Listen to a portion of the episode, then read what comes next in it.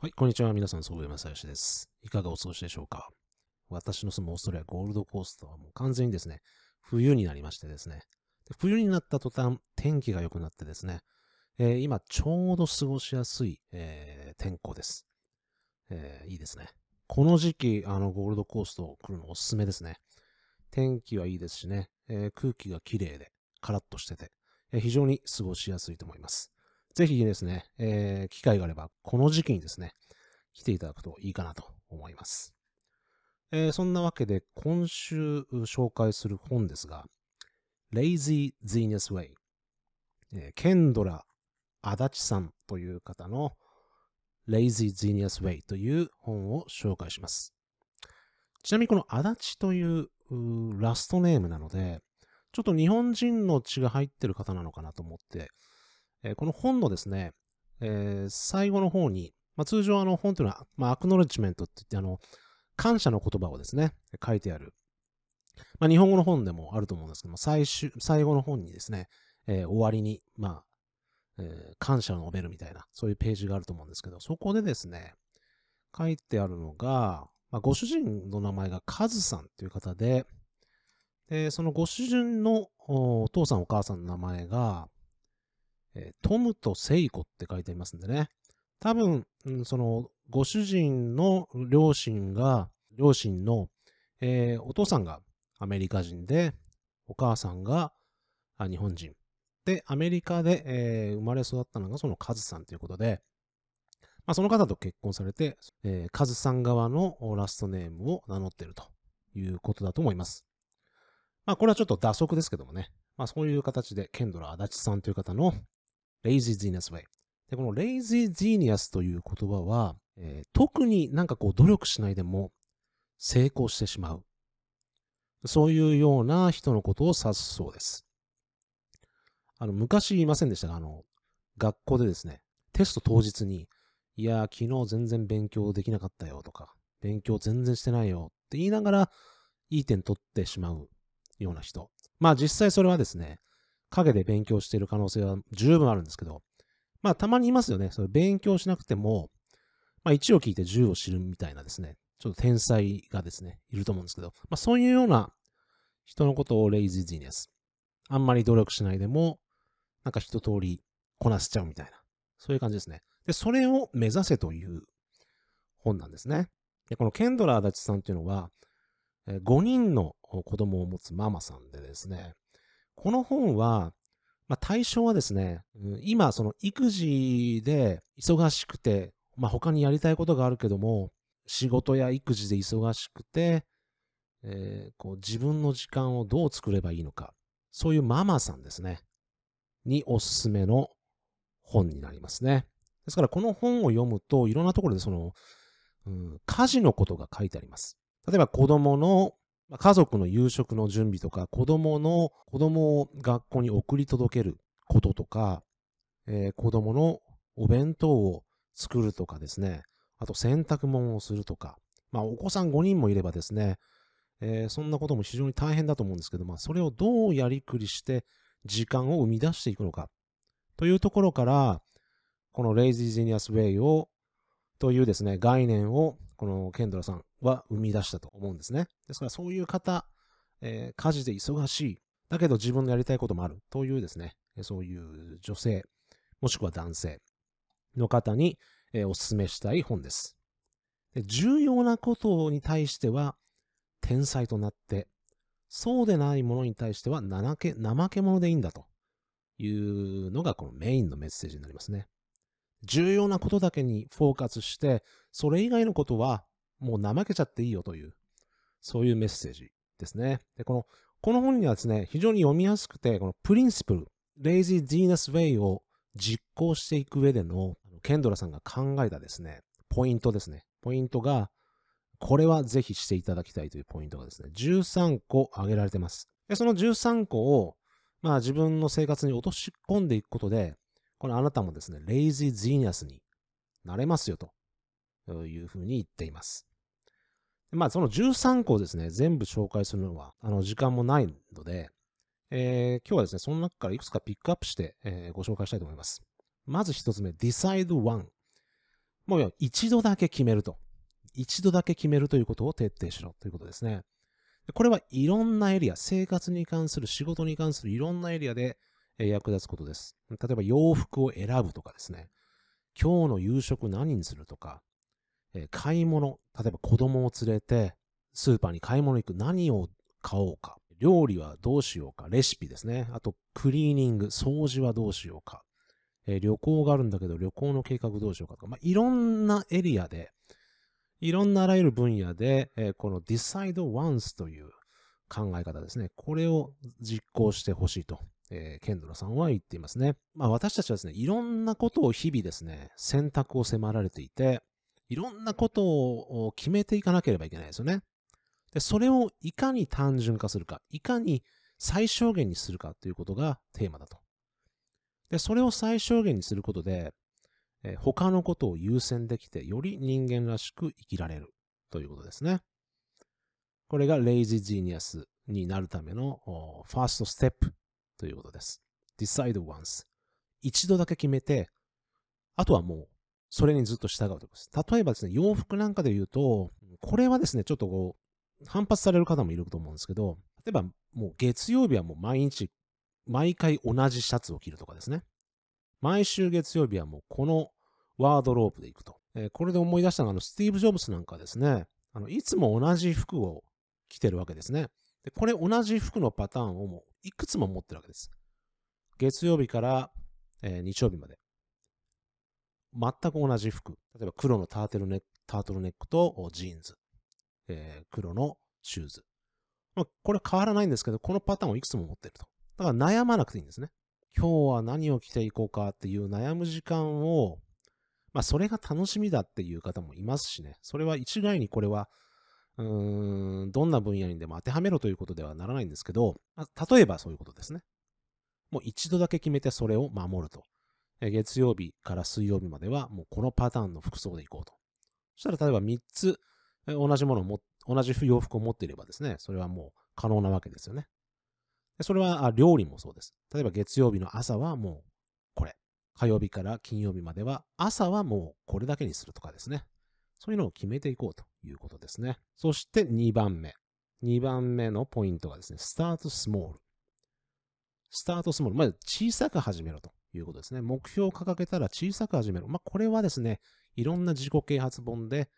語られていることですけども、いきなり大きい、もう何もかもすべて完璧にこなそうと思わないということですね。いろいろ手をつけないということです。スタートスモール、小さく始めよう。最初の一歩ですね。で、行動すること自体が、まず大事なということですね。で、この簡単なステップ、スタートスモール、小さいステップを踏む、この、これをするだけで、え続けやすいということです。例えば、ダイエットなんかですとね、まあ、僕なんかも今、ダイエット中なんですけども、ダイエットってなかなか続かないじゃないですか。で例えば、夜寝る前に、うん、そうですね、えー、腕立て伏せを10回する。例えば、これだけをまずやるということです。それ以外のことはしないということです。これがまずスモールステップ。で、これを毎日続ける。毎日続けるということで、それがあどんどん続けることによって、さらにあもっといろんなことを始めるわけですね。それは食事の管理であったり、カロリー計算であったり、えー、もっとエクササイズをするとかですね。有酸素運動をするとか、まあ、いろんなダイエットの方法ありますけども、そういうのを徐々に徐々に取り入れていくこと。無理をしない方法ですね。最初のステップは、スモールで始めろということですね。続けるということが大事なので、その続けることで日々のリズムが決まってくる。それが一番重要なんだと、重要なんだということを言っています。そして三つ目ですね。ask the question。要は質問をしろということですね。What can I do now to make life easier later? 何か行動するときに life easier later なので、この人生を、この生活を楽にするため、より簡単にするためには今何をしたらいいんだろうと。何ができるんだろうということを常に質問しろということですね。で何を優先するんだ？例えば、明日、一週間後、もっと生活が楽になってるためには、今何をしなきゃいけないんだ？今何が私にはできるんだろうということを常に質問しろということですね。そして四つ目、ルーティン化するということです。ルーティン化。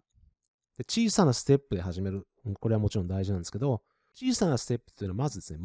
最もインパクトのある、最も重要な一つのことだけに集中するということですね。これをルーティン化していくことです。そして、ゴールは何かを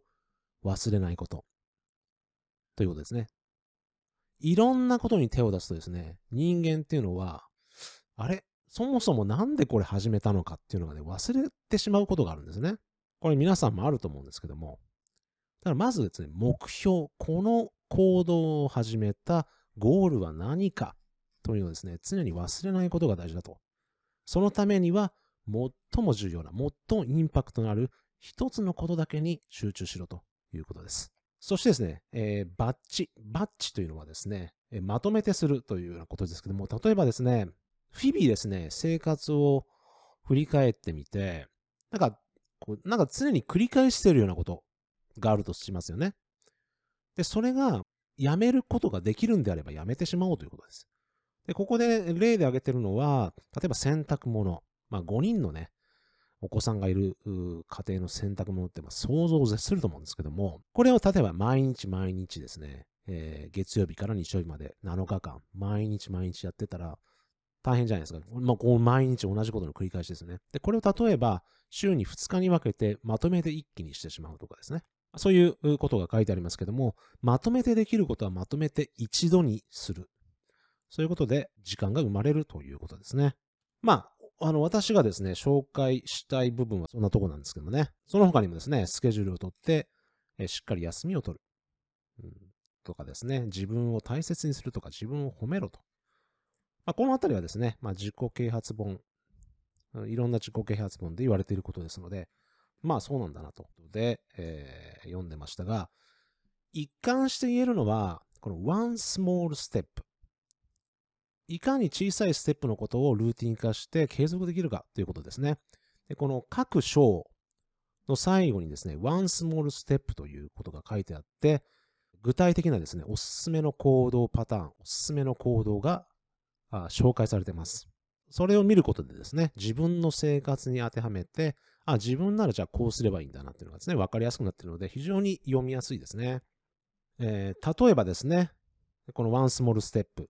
うん、どういった例があるかというと、例えば自分を大事にするとか、自分に対して褒めるというようなことであれば、今日はまショッピングセンターに行って、まあ、3人の子供を連れてですね、ショッピングセンターに行ったと。いつもはですね、子供が言うことを聞かないんで、まあ、あっち行ったりこっち行ったり、なんかこう、いたずらをしたり、